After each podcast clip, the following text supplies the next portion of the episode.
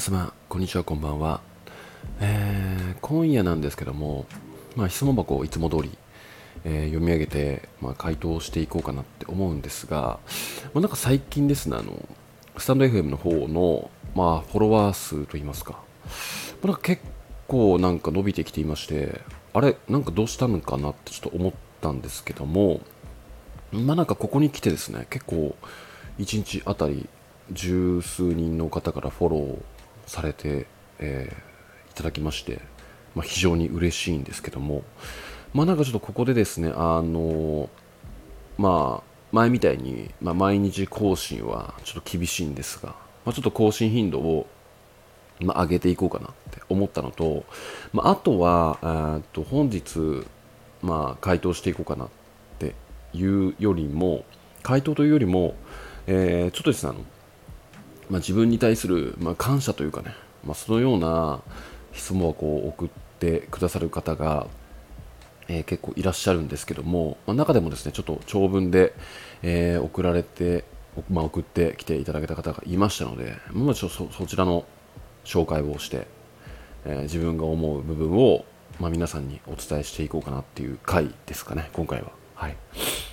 えー、てな具合でですね、えー、質問箱の方を、えー、読み上げていきたいと思います。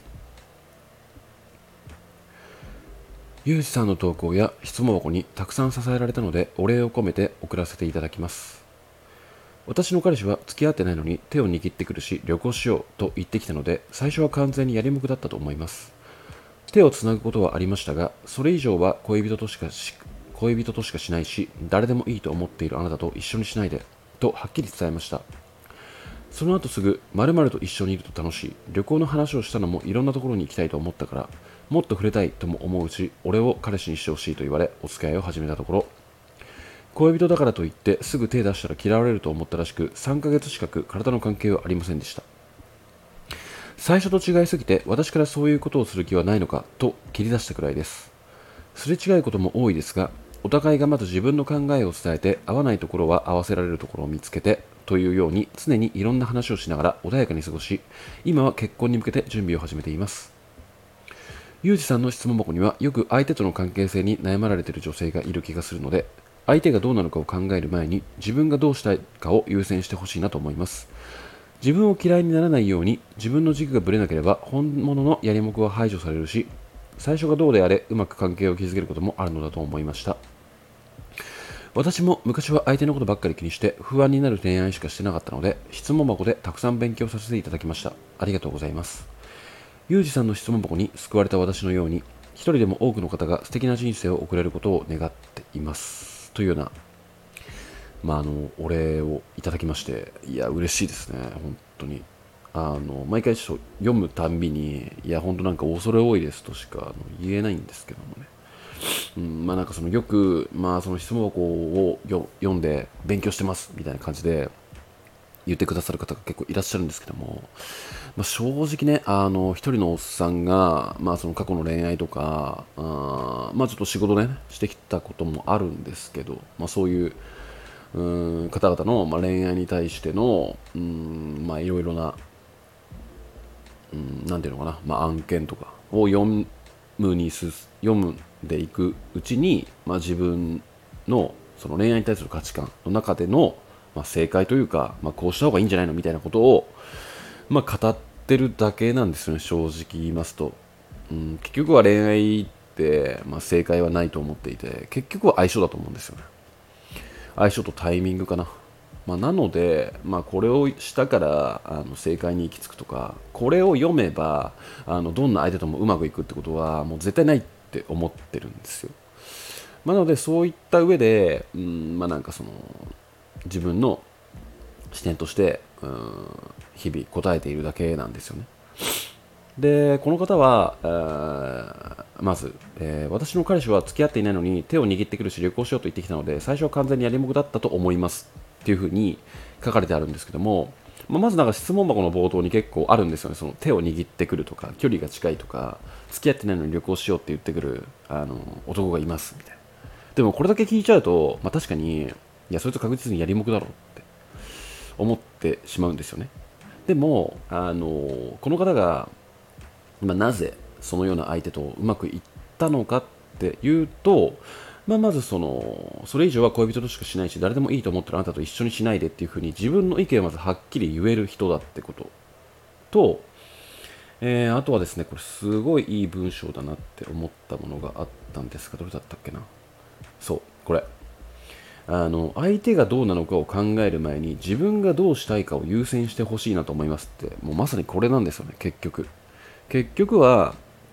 相手にどう思われるかっていうことももちろん大事なんですけども自分がどう思うか。これをされて自分はどう思ってそこに対して相手に何を伝えるのが正解なのかっていうものをちゃんと自分で理解して伝えるってことをしないと結局流されるだけなんですよ相手に。で安く見られて、まあ、雑な行動されてあの FO みたいなね。フェードアウトみたいなことされてしまうっていうものがあるんですけどもまあこの方はね結構、まあ、自分の意思もはっきり伝えられて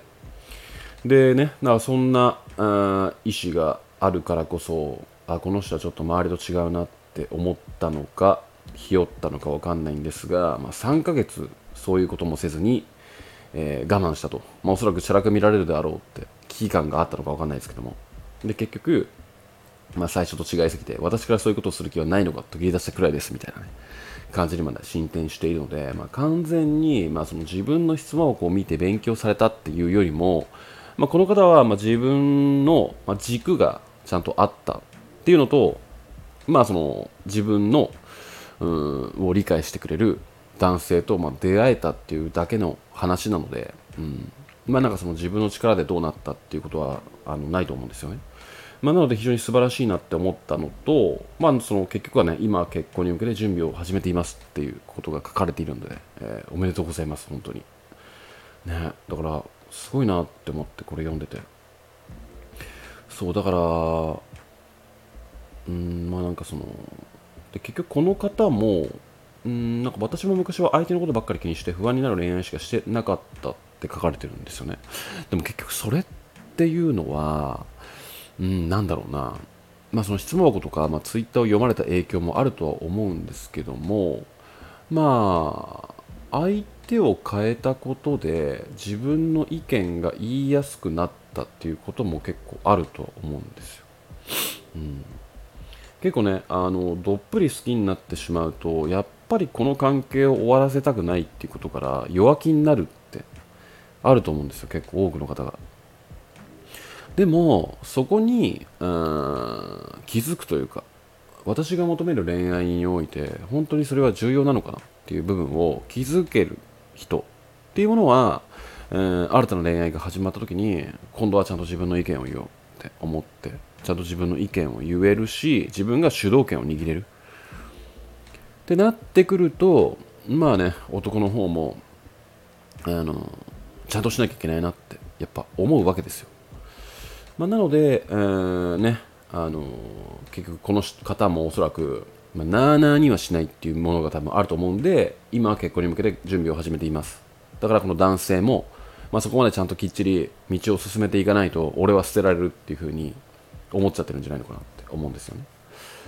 まあなのでなんか非常に素晴らしい方だなって読んでて思いましたね。なんか文章ににじみ出てますよね。うんまあなのでまあ、なんか末永くお幸せにっていうことをまあお伝えしたいっていうものと、まあ、わざわざねあのこのように長文で、まあ、お礼を伝えていただきまして本当に嬉しいです。はいえー、てな感じのちょっと感想になってしまうのですが、まあ、こういう回もありなんじゃないのかなって思ってまあね本当あのなんていうのかな自分のなんか自己肯定感みたいなものを上げるためだけのなんかしょうもないえー、放送回になってしまっておりますが、えー、たまにはね、ちょっとこういうのも聞いていただければなって思っております。はい。えー、てな具合でですね、えー、今夜はこの辺で終わりにしたいと思います。今夜もご視聴いただきましてありがとうございました。それではまた。